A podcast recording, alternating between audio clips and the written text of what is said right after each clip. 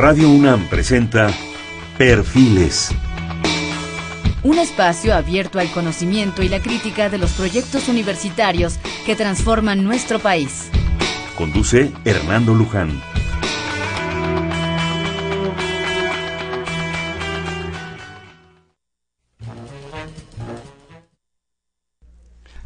¿Qué tal? ¿Cómo están? Buenas noches. Estamos en Perfiles nuevamente. Este es un espacio en donde conversar con las mujeres y los hombres que día a día forjan nuestra universidad.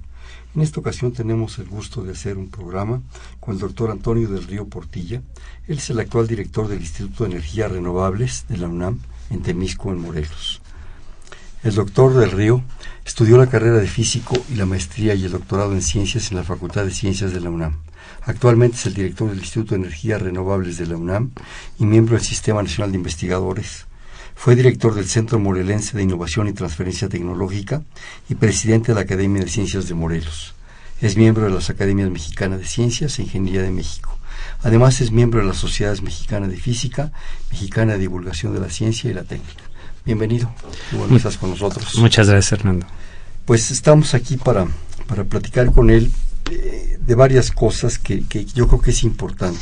Antes que nada del, Instituto de, Energías Renovables, eh, ubicado en, Morelos, pero también cuando entramos en contacto, perdón, me comentabas eh, el interés de hablar de energías renovables y sustentabilidad. Así es. Y bueno, y trataremos algunos otros temas. Bienvenido, este es tu espacio, tu micrófono. Y pues para no dejar ir más tiempo, empecemos por, por, el instituto. ¿Qué es el instituto desde tu perspectiva, tu visión como investigador y actual director? Bueno, el Instituto de Energías Renovables yo creo que es una entidad académica de la UNAM singular. Déjame explicar por qué singular. En primer lugar, la mayoría de los institutos de la universidad generan conocimiento, producen investigación y algunos tienen vinculación con empresas y generan aplicaciones tecnológicas para poder transferirlas a las empresas. Pero además el Instituto de Energías Renovables tiene ahora una licenciatura, la licenciatura en energías renovables, y solamente está con nosotros la licenciatura. Entonces tenemos estudiantes de licenciatura, maestría y doctorado. Fundamentalmente hacemos investigación en energía solar. ¿Por qué energía solar? Porque el Instituto de Energías Renovables no nació como instituto, sino nació como un laboratorio de energía solar por ahí de 1985. Y nos fuimos a la ciudad de Temisco, Morelos, porque era una ciudad cercana a la Ciudad de México, pero donde había, digamos, una fuente de energía solar bastante más grande que en la Ciudad de México. Y con muchos días. Y con muchos días de sol. Entonces nos fuimos para allá, se construyó un edificio muy interesante, un edificio donde se aplicó, en aquella época era muy novedoso, la arquitectura bioclimática. Entonces, actualmente, después de 30 años, nuestras oficinas no tienen aire acondicionado y podemos trabajar en épocas de marzo y abril. La mayoría de nuestros radioescuchas em, inmediatamente sonará que abril es una época de mucho calor y más en Morelos. Casi todo mundo va a los balnearios y suda la gota gorda por allá. Nosotros tenemos edificios donde utilizamos la arquitectura bioclimática y no tenemos aire acondicionado. Está bien ubicado. Poco a poco se fue transformando de laboratorio de energía solar a centro de investigación en energía y en el 96 nos convertimos en centro. Es decir, de un departamento, de un pequeño laboratorio, nos hicimos en un centro de la universidad donde hacíamos investigación fundamentalmente en energía solar. Y en el año 2013 el Consejo Universitario decidió que ya teníamos la madurez suficiente para ser de las entidades más grandes de la UNAM, un instituto. Y le llamó energías renovables, ¿por qué? Porque vio las posibilidades que había en, esta, en este tópico y la necesidad de que en México hubiera un lugar donde se generara conocimiento para aprovechar las energías renovables. Esa es una historia muy sencilla. No cabe duda que los, las situaciones, las instancias, las dependencias se van justificando naturalmente. No se van forzando, no se van obligando. Van creciendo y van creciendo en una posibilidad de, de, verse a sí mismas. de autorrevisarse a sí mismas y de justificarse a sí mismas. Pero aún así yo te preguntaría, energías no renovables, o sea, la solar básicamente ya no lo comentabas. ¿Qué otras están ustedes trabajando o, o, investigando? Las energías renovables son aquellas que se usan a una tasa menor de la que se produce la energía. La solar es claramente una de ellas. La eólica también. A una, perdón, a una tasa menor. A una tasa menor. De la que se produce. De la que se produce. El sol nos llega a una energía y por más que tratemos de utilizarla, pues llega menos. Llega, llega más energía de la que usamos. Mm. Si hacemos números gruesos, la energía que le llega a la Tierra en este momento del Sol es unas 10.000 veces la energía que estamos utilizando en toda la Tierra. Es decir, nos llega con una generosidad impresionante. Podemos utilizar una diez milésima parte de la energía y estaría del sol y estaríamos cubriendo todo lo que produce el petróleo y la energía nuclear y todo lo demás. Ese es lo que quiere decir una tasa menor a la que se produce. El viento es otro. Nosotros podemos poner aerogeneradores para producir electricidad o los barcos se movían con el viento o las bombas para, para usar, elevar el agua a través de molinos, digamos, de, de agua o de viento. También la energía hidráulica puede ser renovable, cuando no son embalses muy grandes que tenemos que perjudicar a la sociedad. Eso no nos gusta mm. a los que trabajamos en energías renovables. Tratamos de ser amables con el ambiente, pero también con la sociedad. Otro tipo de energía es la energía oceánica, la energía de las olas, la energía de las mareas, la energía de las corrientes marinas son fuentes renovables de energía. Todo eso se puede ocupar a una tasa menor de la que se produce. O, en el último de los casos, a la biomasa. La biomasa, si de un bosque sacamos la leña y luego la quemamos y producimos alguna de las necesidades de energía que tenemos, podemos decir que es renovable. Pero tenemos que tener mucho cuidado, porque si talamos un bosque completo, ya no estamos utilizando la energía a una tasa menor de la que se produce. Esa es la clave. Las energías renovables tienen ese carácter. 1985 es un poco el, origen de, esta, de esta visión, de esta propuesta. 30 años de actividad, de acción, de investigación, de lucha por esto. Y seguimos quemando petróleo, seguimos quemando dinosaurios Digo, entrar en esta cuestión es entrar en la historia de la humanidad. Es en la revolución industrial, el carbón, el petróleo, en fin, unos intereses económicos impresionantes. ¿Y qué no estamos entendiendo? No nos está, como dicen los jóvenes, cayendo el 20 de que primero eso se acaba. Segundo, calienta el planeta y tercero, contamina a una velocidad impresionante y nos hace perder biodiversidad, y nos hace perder calidad de vida, salud, en fin, todo esto. ¿Qué pasa? Y en el caso de ustedes son 30 años, hay otros que tienen más. Mm, yo creo que no entendemos lo que está pasando. Si nos vamos a 1900, cuando se descubrieron los yacimientos de petróleo y se pudo ver que ahí se podía quemarlo y poder moverlo con motoras o motores, no entendíamos que al quemarlo estábamos cambiando la composición de nuestra atmósfera. Entonces podemos decir que esas personas en 1900 estaban encontrando una forma barata de producir energía y de utilizar la energía. En la inconsciencia. En la inconsciencia. Pero no podemos decir eso ahora. Nosotros sabemos que ahora quemamos petróleo, quemamos combustóleo, quemamos cualquier hidrocarburo y estamos enviando dióxido de carbono o carbono en general a la atmósfera. Y con eso estamos cambiando su composición. Y eso está cambiando la faz de la Tierra, está cambiando el clima y muchas otras cosas. Ya ahora somos conscientes, entonces tendremos que evitar, si usamos hidrocarburos, tendríamos que evitar el enviar ese dióxido de carbono a la atmósfera. Tendríamos que capturarlo. Y si incluimos el costo de la captura de este dióxido de carbono, entonces los hidrocarburos ya salen igual de caros que las fuentes renovables de energía. Antes no sabíamos que esto estaba pasando. Creíamos que el planeta es infinito, pero ya nos dimos cuenta que es finito. Y de hecho, lo único que le entra al planeta Tierra es la energía del Sol. todo lo demás es completamente finito. Los hidrocarburos no vamos a poder tener más hidrocarburos de lo que ya hay. Lo que sí podemos hacer es quemarlos y de lo que estaba en el interior de la Tierra lo estamos mandando a la atmósfera, cambiando las composiciones y cambiando como tú lo dijiste. Era la inconsciencia, pero ahora lo sabemos. Y ahora lo que también tenemos que entender es que la densidad energética, cuánta energía hay en un litro de gasolina, es una energía, es muchísima energía, comparada con la que nos llega en un metro cuadrado por la luz del sol, o la que podemos tener de un metro cuadrado del viento. La densidad energética y la facilidad y la inconsciencia de lo que le estamos dejando a las futuras generaciones es lo que nos orilla a quemar los hidrocarburos. ahora somos conscientes. Yo diría, ¿somos lo suficientemente conscientes? Yo creo que no.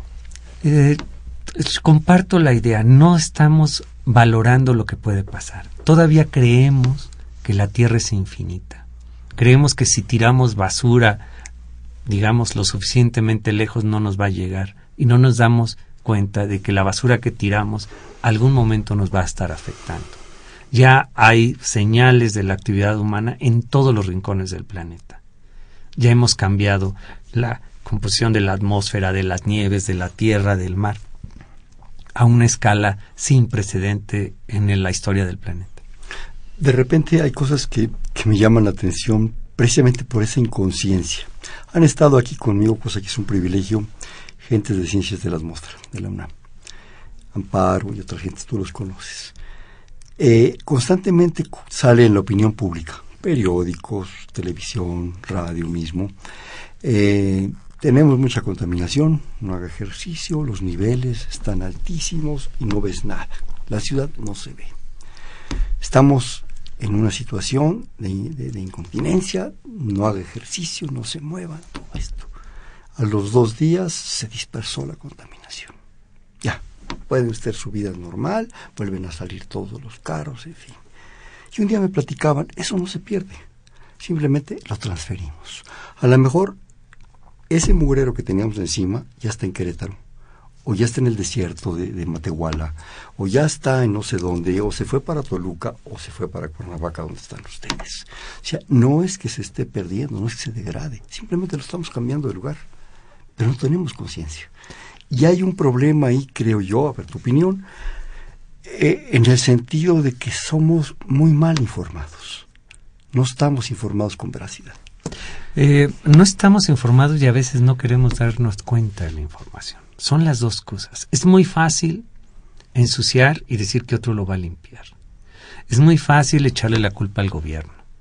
Es muy fácil echarle la culpa a las grandes empresas. Es muy fácil echarle la culpa al otro, en lugar de asumir la culpa que uno puede tener. En estos momentos, si hablamos de energías renovables, lo que sí te puedo decir es de que en todas las casas del país, casi en todas, se puede utilizar algo de energía renovable. Un calentador solar, que el costo se recupera en del orden de tres años, un panel fotovoltaico que se recupera en del orden de cinco a ocho años y produces electricidad del sol, o un generador eólico que en la costa de México te puede ayudar a producir electricidad. Todo esto lo podemos hacer. Y hablando de energía, porque si hablamos de reciclado y si hablamos de consumo responsable o de uso responsable, la cosa se vuelve más hacia los ciudadanos. Nosotros como ciudadanos tenemos oportunidades de empezar a cambiar. Bueno, yo te la podría todavía más fácil, Antonio. Si en un momento dado, por lo menos hiciéramos el esfuerzo, porque si es un esfuerzo económico de cambiar los focos, ah, algo ganaríamos. Yo lo traté de hacer, bueno, no lo traté, lo hice con, pues, con un esfuerzo y una cuestión económica importante en, tu casa y el recibo de la luz me bajó, por decirte algo, de mil pesos a cien pesos. Pues, y eso es un pequeñísimo detalle. Ojalá pudiéramos gradualmente tener acceso barato, consciente a estas opciones que tú nos dices, ¿no? Yo lo que te puedo decir es que en estos días el calentamiento de agua es una realidad y yo me baño todos los días con agua sol, calentada con energía solar. Todos los días desde hace 18 años. Esto que tú nos comentas muy en lo general, claro, producto de un análisis muy grande de mucha gente, nos habla de, un, de uno de los, de los temas, de los planteamientos que queríamos, tanto tú como yo, eh, poner aquí sobre la mesa, la sustentabilidad. Platícanos. La sustentabilidad es un paradigma, es a lo que quisiéramos llegar. Todos nosotros queremos tener beneficios económicos. Todos nosotros queremos trabajar, todos nosotros queremos recibir algo, tener una vida con bienestar. Pero para eso tenemos que tener una entrada económica y al mismo tiempo respetar el derecho del vecino. No podemos aprovecharnos de él. No pasar encima de él. No pasar encima de él, porque él también tiene derecho a eso. Entonces tenemos que ver aspectos económicos, aspectos sociales. Y a mí tampoco me cabe en la mente de que yo quisiera explotar a la tierra y extraer todo de la tierra. Y si extraigo todo de la tierra, ¿qué le dejo a los que vienen? ¿O qué le dejo a mi vecino? Entonces tendremos que respetar el ambiente. Es decir, la sustentabilidad tiene tres pilares. Y esos son pilares aceptados internacionalmente. El ambiente, la economía y la sociedad. Y hay un aspecto que nos es muy importante a las sociedades como la nuestra, que todavía nos falta llegar a algo más, que es la parte institucional. Tenemos que generar las reglas y tenemos que generar la costumbre de respetar las reglas, de respetar las normas. Si tenemos esos cuatro pilares, entonces ya podemos decir que estamos hablando de sustentabilidad. Y si logramos conjuntar esos cuatro pilares, estaríamos hablando de un desarrollo sustentable. ¿Por qué no nos repites esos cuatro pilares para... Los cuatro pilares sería la parte social, la parte económica, la parte ambiental y la parte institucional, le llamamos institucional, que son las partes de las reglas, las normas. Si conjuntamos eso, entonces podemos decir que todos podíamos llegar a tener el bienestar social.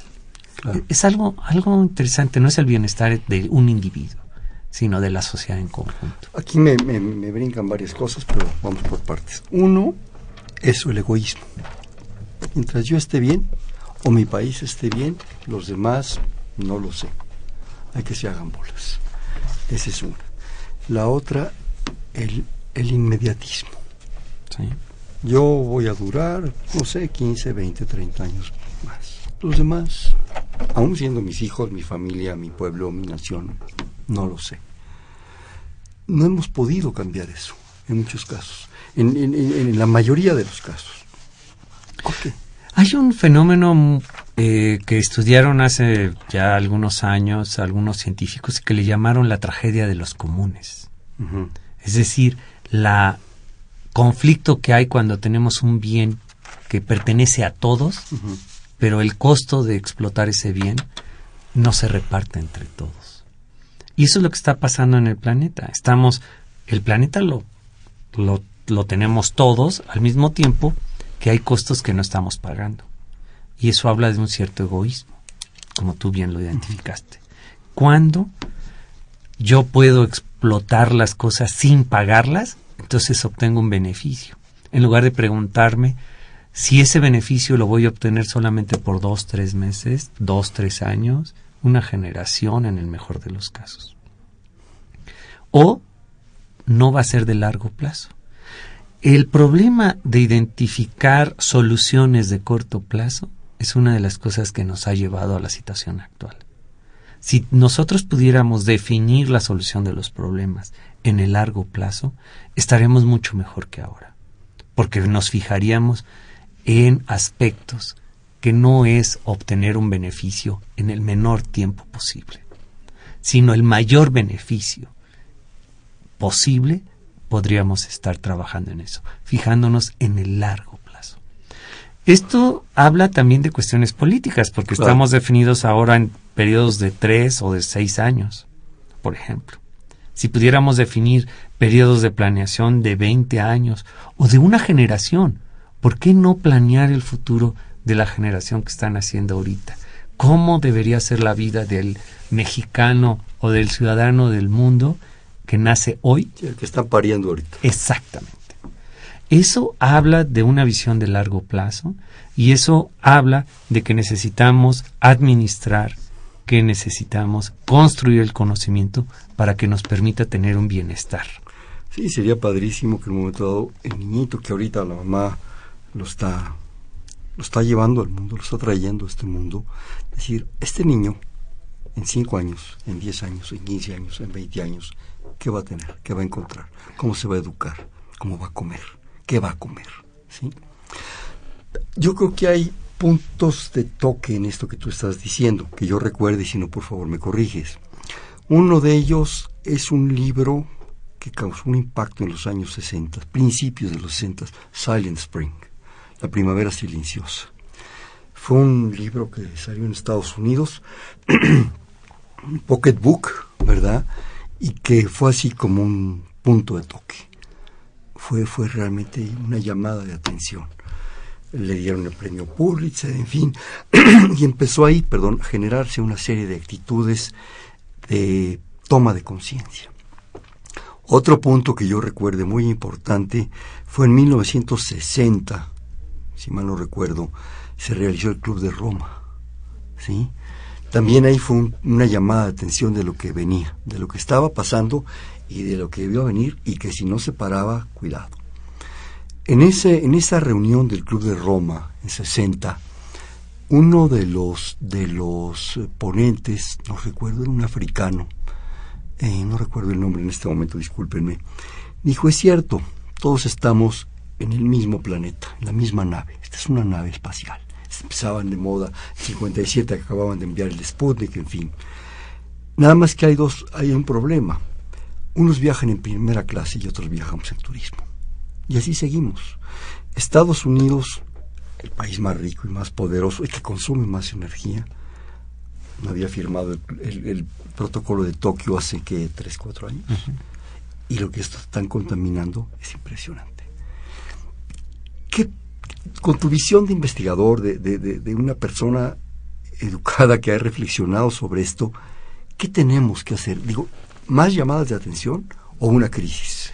Una crisis como la de Londres del smog. Creo que las grandes crisis ayudan a aprender. Chou Enlai ¿Sabes quién es Chou Enlai? En la mano derecha de Mao decía que crisis es catástrofe, pero también es esperanza. Pero que se cumplan. Ahora, creo que hemos aprendido que de las catástrofes se puede haber cambios, pero también hemos aprendido que podemos cambiar las cosas poco a poco. ¿Pero qué costo tiene una catástrofe, Muy alto, muy alto, extremadamente alto. Y lo que decimos es que muchos no estamos dispuestos a pagar eso, a sufrirla. Tú mencionas lo del Club de Roma. En ese Club de Roma participó Víctor de Urquidi, un economista mexicano. Y la definición que yo he estado manejando de desarrollo sustentable es precisamente la que enarboró en aquella época Víctor de Urquidi. La solución al problema fue dado eh, fundamentalmente por eh, Eleanor Ostrom, una premio Nobel de Economía de hace unos ocho años. Ella tiene un libro muy interesante que se llama eh, Gobernando los Comunes, Gobernando nuestro planeta que es común. Cosas muy interesantes. También Donella Meadows, una de las que escribió Los Límites del Crecimiento. Ella también habla de que tenemos que tratar esto como un sistema y que tienen estas partes, los pilares que señalábamos, la parte económica, la parte ambiental, la la parte institucional, la parte social. Todo esto lo manejan como sistemas y lo que dicen primero es administrar bien los comunes, fijarse en el largo plazo, aumentar el desempeño que tenemos cada uno de nosotros, exigirnos, no ser conformistas, no ser egoístas. Esto habla de una reflexión interesante de para qué estamos como estamos. Tú mencionabas libros de los 60 y nuestro auditorio también pudiera ver, y actualmente qué se ha dicho. Les puedo recomendar algunos libros como el de Jared Diamond, de Armas, Gérmenes y Acero, donde analiza la situación ambiental y qué pasa con el desarrollo de, de las sociedades, digamos. Más recientemente escribió un libro que se llama Colapso, el colapso de las civilizaciones, porque algunas civilizaciones colapsan y otras no. Y todo esto tiene que ver con un desarrollo el desarrollo crece y de pronto se muere.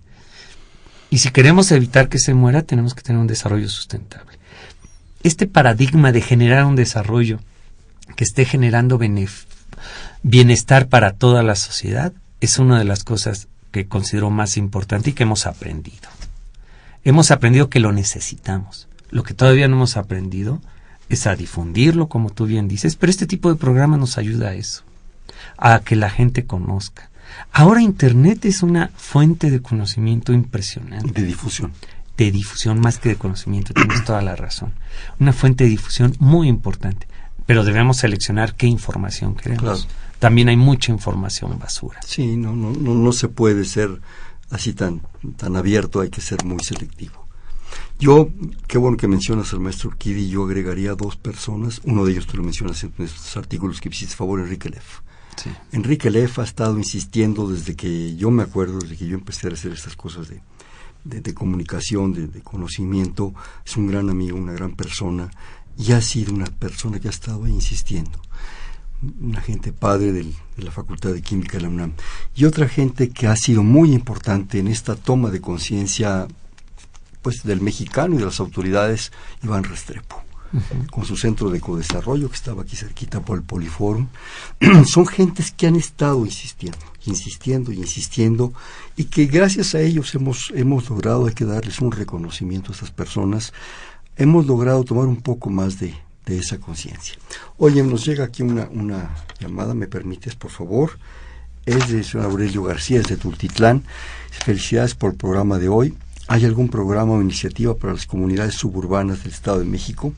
Yo vivo en una comunidad muy empobrecida del Estado de México, cuya economía está muy disminuida, ya que la gente solo viene a dormir. Tenemos un colectivo. ¿Existe alguna posibilidad de insertarnos en algún programa de energías renovables? ¿Podría el invitado mencionar la base legal con la que el Estado rige la energía renovable? ¿Podría el invitado facilitar algún medio de contacto para que tuviéramos mayor información de él y de su instituto? A ver, esta te toca a ti. Bien, eh, en el actualmente tenemos, estamos a la espera de una ley de fomento a las energías renovables está atorada en alguna parte del Congreso. Y precisamente lo que estamos buscando es de que haya una mayor promoción de las fuentes renovables. El día de hoy los combustibles fósiles están subsidiados. Y lo que queremos no es de que se subsidie a la energía renovable, sino que se le fomente con algunos créditos blandos. Eso es lo que yo creo que podíamos hacer. El día de hoy no hay programas que estimulen el uso de fuentes renovables para ninguna de las poblaciones en general. Están creciendo.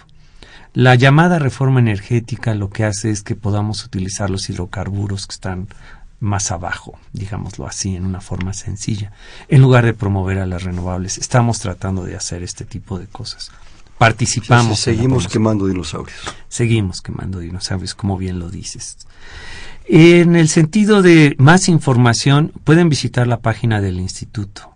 Es www.ier de Instituto Energías Renovables, ier.unam.mx. Otra vez, por favor, despacio. www.ier.unam.mx. Ahí van a encontrar información.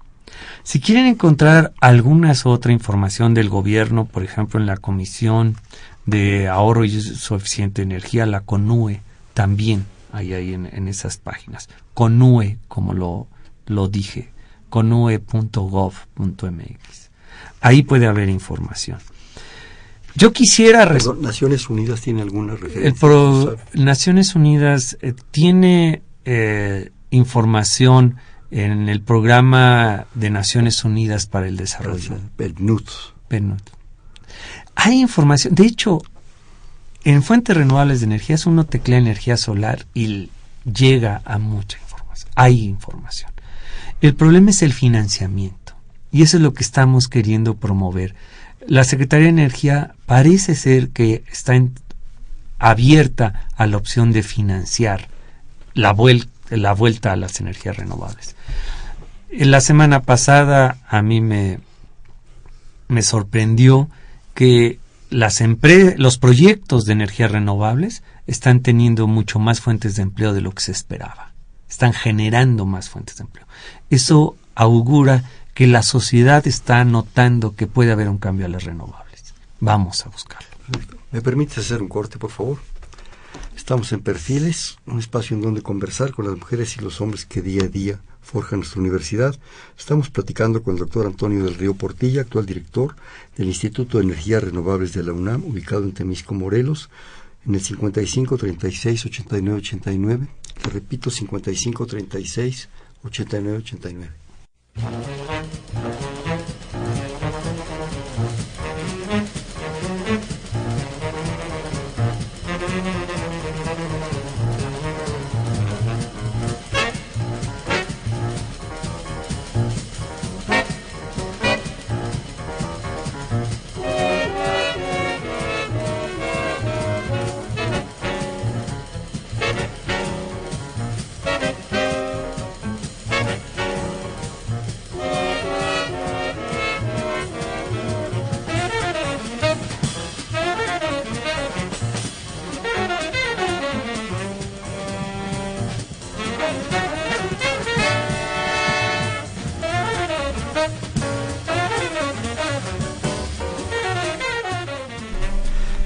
Buenas noches, estamos en Perfiles, un espacio en donde conversar con las mujeres y los hombres que día a día forjan nuestra universidad. Les comentábamos que estamos platicando sobre energía renovable, sustentabilidad, en fin, con el doctor Antonio del Río, Portilla, del Instituto de Energías Renovables en la UNAM, de Misco Morelos, su actual director.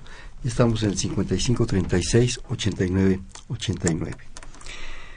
ahorita que, que nos diste esta, pues, breve introducción, pero, pero realmente muy ilustrativa, surgen varias cosas. Eh, normalmente se está trabajando en términos de explotación, qué fea palabra, eh, desarrollo, en fin, para el beneficio de unos cuantos.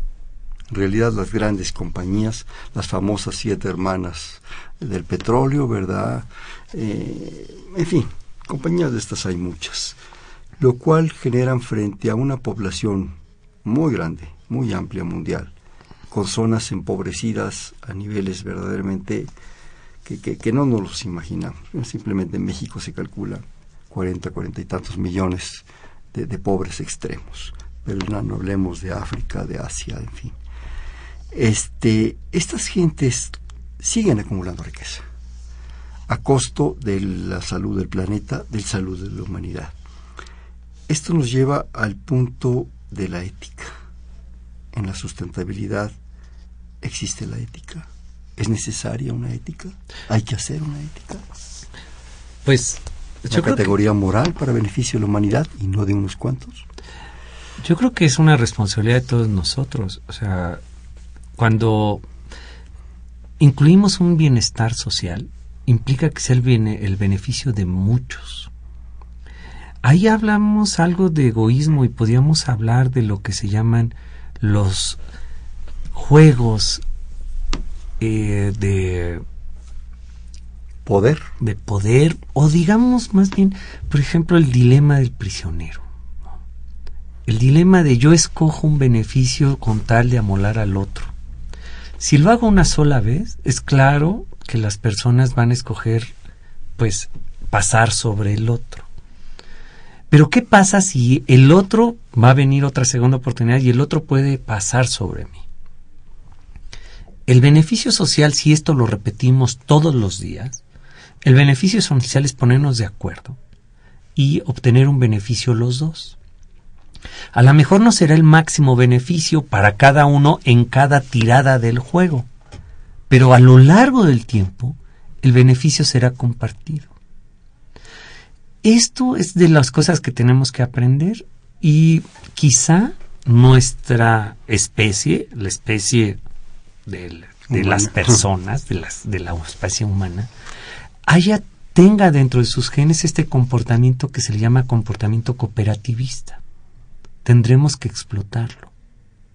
Y eso habla de una cierta ética. Aunque en nuestra sociedad hay estudios muy claros que muestran que el comportamiento ético de la gente que menos tiene es mucho más elevado que el de la gente que sí tiene. Esto es una contradicción, porque el que menos tiene está más dispuesto a compartir, está más dispuesto a ser solidario, y la gente que más tiene es la más egoísta. Y tú lo, lo podemos ver, una persona que tiene un carro muy grande puede pararse a la mitad del arroyo y decir que ella es muy importante porque tiene un carro muy grande. Y los demás que se queden atrás. Los bochos estamos fregados. Los bochos. No estamos en esa escala.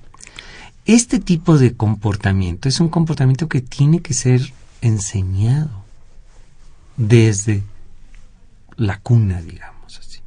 Ahí es donde viene la verdadera calidad del humano porque cualquiera otra especie se aprovecha del vecino rápidamente. Y el humano ya tenemos la capacidad de enterarnos. Y hay que aprender precisamente que si yo molesto a alguien, pues es algo que el otro puede molestarme en una de esas veces. Yo creo que tenemos que tener un comportamiento más cooperativista. Y ahí es donde a algunas personas a eso le llaman ética. Yo agregaría esos cuatro pilares que nos comentabas hace un momento este uno de, si quieres llamarlo ético, de categoría moral, de solidaridad. A mí las palabras en este momento lo que me saldrían sobrando es, es la actitud, es la propuesta. Porque yo creo que hay dos situaciones que nos han agobiado un poco. Aquellos que, siendo ricos o multimillonarios, como se dice, quieren seguir siendo más, a costa de lo que sea. No sé para qué venimos encuerados, nos vamos a ir encuerados, pero bueno, ese es su problema. Y la otra, los que ejercen el poder, que quieren ser eso, ¿sí? Y, viene a mi, a, mi, a mi cabeza en este momento un ejemplo que está muy en relación a lo que tú platicabas del asunto de los hidrocarburos, que es sorprendente, cuando medio conoce uno la historia es sorprendente, Cantarel. Aquí en este programa hemos tenido el gusto de de oír hablar, de platicar sobre Cantarel. Cantarel, el pozo de Cantarel, en realidad Cantarel era un pescador, ¿sí? Pescador que iba en su barquita y le brota el petróleo. Pero, pero, pero, pero, y de una calidad impresionante el petróleo. Ese petróleo que solito salió de la tierra, nadie lo explotó. Botó, brotó, pobre cuate casi de la lancha, ¿verdad? Podía haber generado una riqueza colectiva en este país muy grande. Pero podría haber generado algo mucho más importante, que era la inversión a futuro en energías renovables. Es decir, parte de esta riqueza que se nos vino encima, que, fue una lotería, esas que se dan cada Corpus y San Juan, esta lotería, la mitad, invirtámoslo, en ese futuro de las, de las generaciones que tú dices. Totalmente. Y se dispendió, se quemó, se gastó, se hizo más ricos a unos cuantos y se acabó. Y Cantarel, Cantarel es historia. Totalmente de acuerdo. Y ahí es, tú hablabas... Invertir en educación, en salud, en energías, en todo. Tú lo dijiste muy claramente, ese dinero se pudo haber utilizado para invertir en el futuro. Se decía que ese... Fue 80 y... Perdón, nada más te interrumpo, este...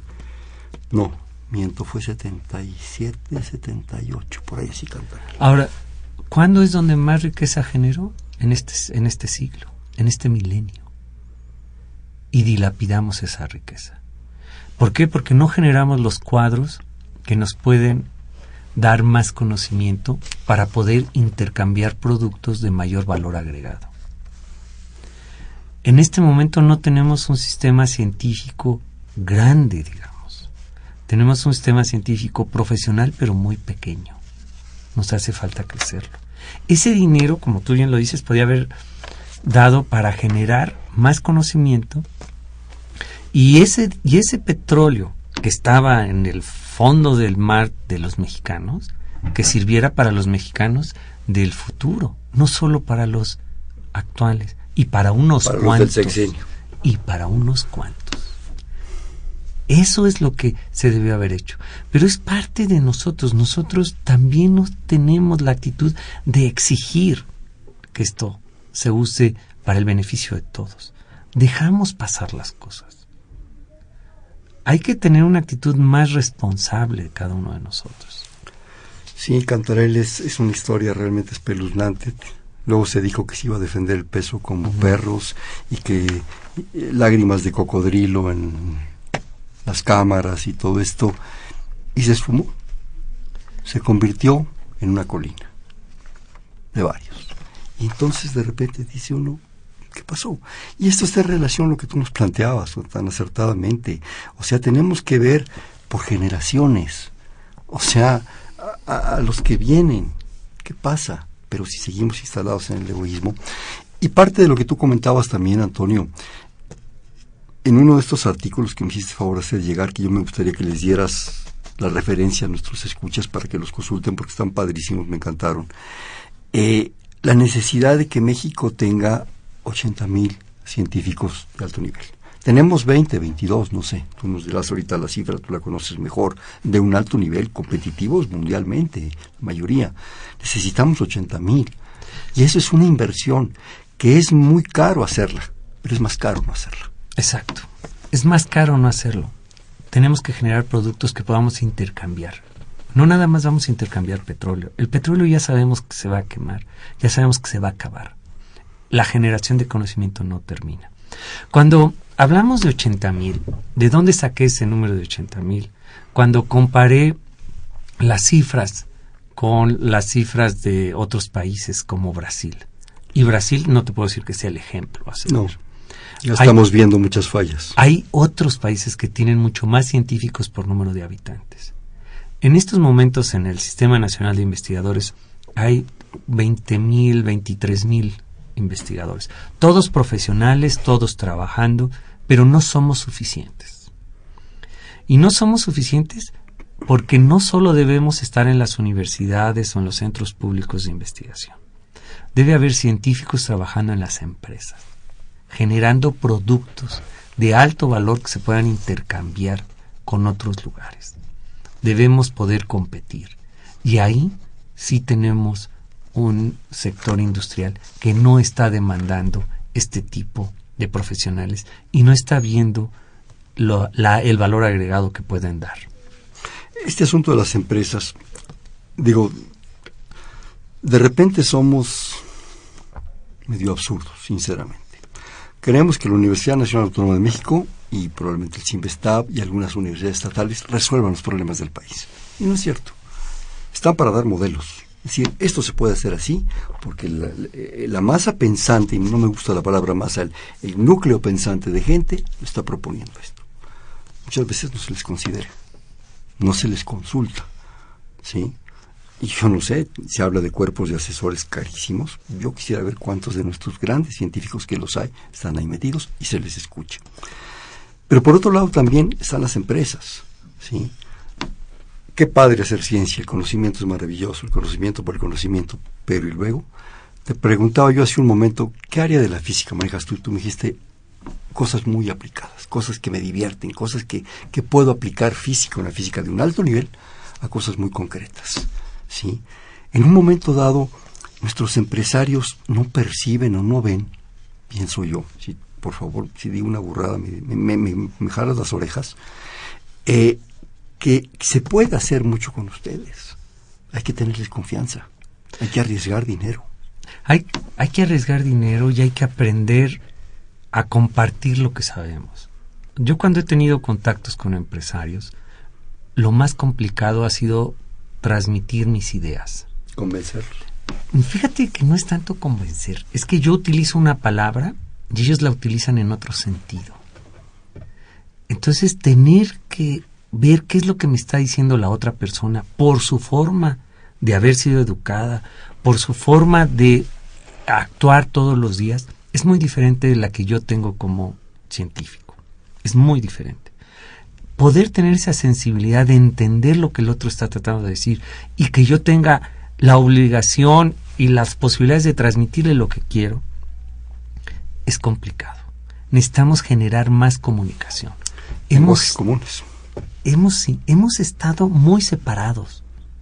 La universidad ha tenido un camino separado de la industria. esto no quiere decir que no esté cambiando. Hay algunos núcleos donde ya se notan, hay pequeños cambios. Pero todavía, si hablamos del grueso de la industria mexicana, no tiene interrelación con los que generan conocimiento. Y el grueso de los que generan conocimiento no tiene interrelación con las empresas. Esto nos hace falta. Y es algo que tenemos que construir. No es solamente en México, en muchas otras partes del mundo pasa, pero en México es fundamentalmente importante. Está sucediendo muy frecuentemente. Oye, ¿me permites leer algunas de las participaciones de nuestro público, por favor? Mira, nos habla José Macías desde el fraccionamiento Miraflores de Tlanepantla, le agradecemos su llamada. Muchas felicidades al programa, un abrazo a todo el equipo, bueno, sobre todo al doctor que es el que lo está haciendo.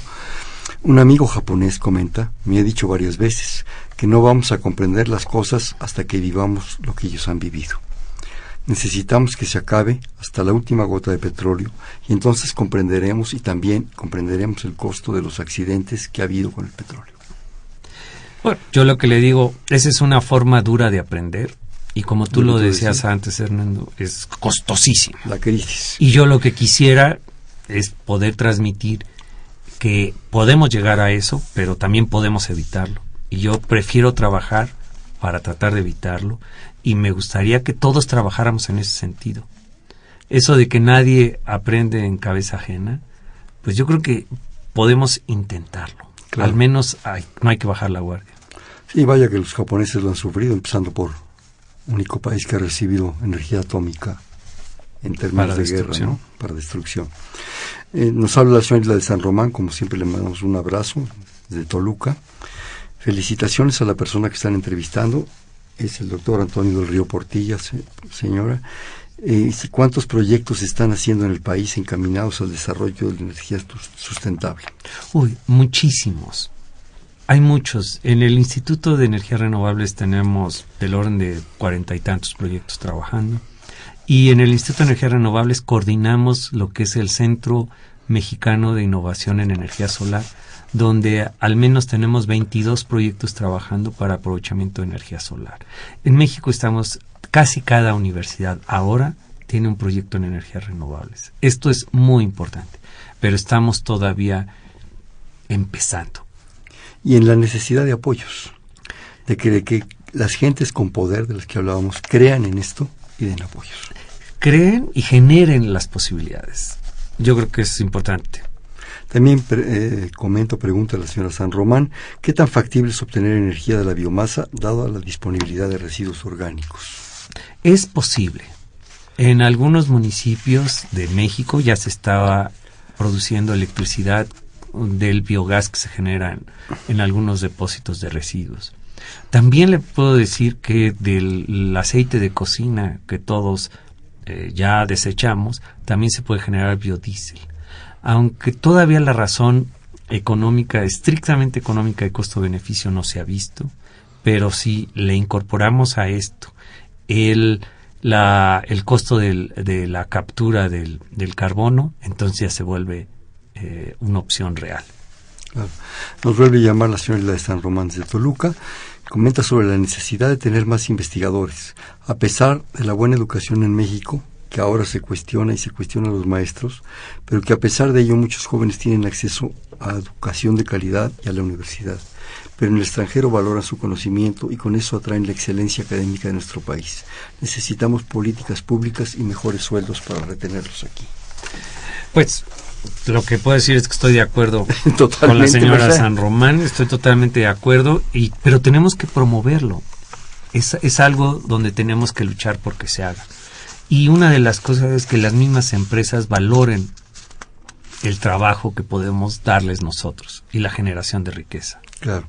En uno de los artículos, desgraciadamente nos quedan escasos cuatro minutos y pico, en uno de los artículos que me enviaste viene un concepto que yo quisiera que comentaras con tus propias palabras, la ciencia desde las raíces de la sociedad. Ese es un concepto, desde mi punto de vista, muy interesante. La sociedad puede generar conocimiento pero si lo hacemos con una cierta metodología, que es la metodología científica, estaremos seguros de que ese conocimiento es válido y puede ser aplicado con conciencia de para qué Cuando dices la sociedad es la sociedad civil común. Todo mundo. Desde mi punto de vista, si estamos bien educados, digámoslo así, si el sistema educativo mexicano está funcionando, cualquier persona que haya terminado la secundaria o la preparatoria pudiera generar conocimiento con base científica. Y entonces sí estaríamos llegando a lo que es la sociedad del conocimiento. La sociedad del conocimiento no la vamos a llegar porque basemos todo en tecnología. La vamos a poder alcanzar cuando nuestras decisiones las estemos basando en conocimiento. Y solamente lo podemos hacer si generamos conocimiento local. Y los científicos nunca nos vamos a dar abasto para generar el conocimiento local. La sociedad tiene que hacer eso. Pero, según entiendo, un científico preparado en esa área, en esa disciplina, en ese contexto, tiene también que un poco asesorar, digamos, por a la supuesto, sociedad, por supuesto. para darle un rigor, una una, una, Una metodología. metodología. la, el- el- la cu- cuestión metodológica. No es una cuestión de que yo me fije que si hago tres, eh, una vez eh, le corto la planta y me la como, se- tengo, ya no me duele el estómago. Sino hay que ver por qué ya no dolió el estómago con una cierta metodología. O si se dice el río está contaminado. Pero si a cualquier científico le preguntan de qué está contaminado el río o cómo, cuál es la solución, lo primero que va a decir es, dame, dime de cuál es la sustancia que contamina. Hagamos un análisis. ¿no? Hagamos un análisis. Y eso lo puede hacer la sociedad. La sociedad puede hacer análisis de los ríos contaminados y generar conocimiento de tal forma que cuando llegue el, el científico pueda dar soluciones. El concepto de la ciencia de raíces de la sociedad es un concepto donde cada uno de nosotros genera el conocimiento de su entorno. Y eso es lo más valioso, porque el conocimiento generado en nuestro entorno es lo que precisamente nos da las herramientas para resolver los problemas de nuestro entorno. Entonces, es algo interesante. Yo los invito, como tú decías, Fernando, a que pueden visitar mi blog, está libre. Por favor, antes de que se nos pase el tiempo. Está libre en internet y es del río Antonio, todo junto, del río Otra vez despacio. Del río Antonio.blogspot.com. Están padres los artículos, me encantaron, te lo, te lo dije hace un momento, te Gracias. felicito porque es un esfuerzo realmente sorprendente. Y con esto que nos dices es involucrarse, es que, que la sociedad sea partícipe, no nomás un espectador, sea un actor del asunto. Que volvemos a otro de nuestros vicios, esperamos que todo nos lo dé. Yo veo y que el científico me resuelva los problemas. Me dé mejor energía, agua más limpia, mejores alimentos, mejor salud, mejor educación. Pero ¿y yo? ¿Qué? Si actuamos, vamos a tener la satisfacción de decir, construimos la solución. Yo participé. Exactamente. Sí, Yo creo que eso es algo muy importante. El poder sí. decir, yo contribuye, yo hice parte de la solución. No seamos simples espectadores. Antonio, nos queda escaso un minuto, un poquito más. Yo quisiera un último comentario, una reflexión, lo que tú quieras decir al respecto. Nos están escuchando. En el Instituto de Energías Renovables estamos abiertos para discutir estos problemas. Tenemos licenciaturas, maestrías y doctorados y también tenemos programas de divulgación. Lleguen a nuestras páginas, van a encontrar programas de radio, textos y, ¿por qué no?, intercambiemos ideas. Estamos abiertos a un diálogo para construir soluciones. ¿Tienes algún, algún grupo, alguna gente que está plenamente dedicado a esto? ¿Ustedes participan todos? La mayoría de los investigadores participamos, pero tenemos una unidad de comunicación de la ciencia donde nos pueden escribir y pueden ver. Tenemos páginas en Facebook y Twitter. Y, y es importante también, se pueden meter a la página de la UNAM, en lo Sí. general, meterse al Instituto de Energías Renovables en Temisco, Morelos, y ahí van a encontrar diversas opciones y propuestas. Así es. Bueno, vamos a jugar la tradición de este programa un bote pronto. A Te digo una palabra y me dice inmediatamente la siguiente. Energía, Vida, renovable, para siempre. sustentabilidad, Lo que debemos propugnar. sol, Energía renovable y vida también. petróleo, Una riqueza que estamos perdiendo. Carbón, Otra riqueza que se nos está yendo y que nos, no tenemos mucho en México. el futuro, El futuro, el que podamos construir. el país, Algo que duele, pero que tenemos que transformar. la UNAM. La UNAM, una esperanza para poder cambiar las cosas. Este fue Perfiles, en la coordinación, la doctora Silvia Torres, en la producción, Elena Hernández, en los controles Humberto Sánchez Castrejón, en la conducción Hernando Luján. Estuvo con nosotros el doctor Antonio del Río Portilla, actual director del Instituto de, de Energías Renovables de la UNAM Temisco Morelos. Muchísimas gracias. Muchas gracias. Perfil es un espacio en donde conversar con las mujeres y los hombres que día a día forjan nuestra universidad. Gracias. Buenas noches. Perfiles. Un programa de Radio UNAM.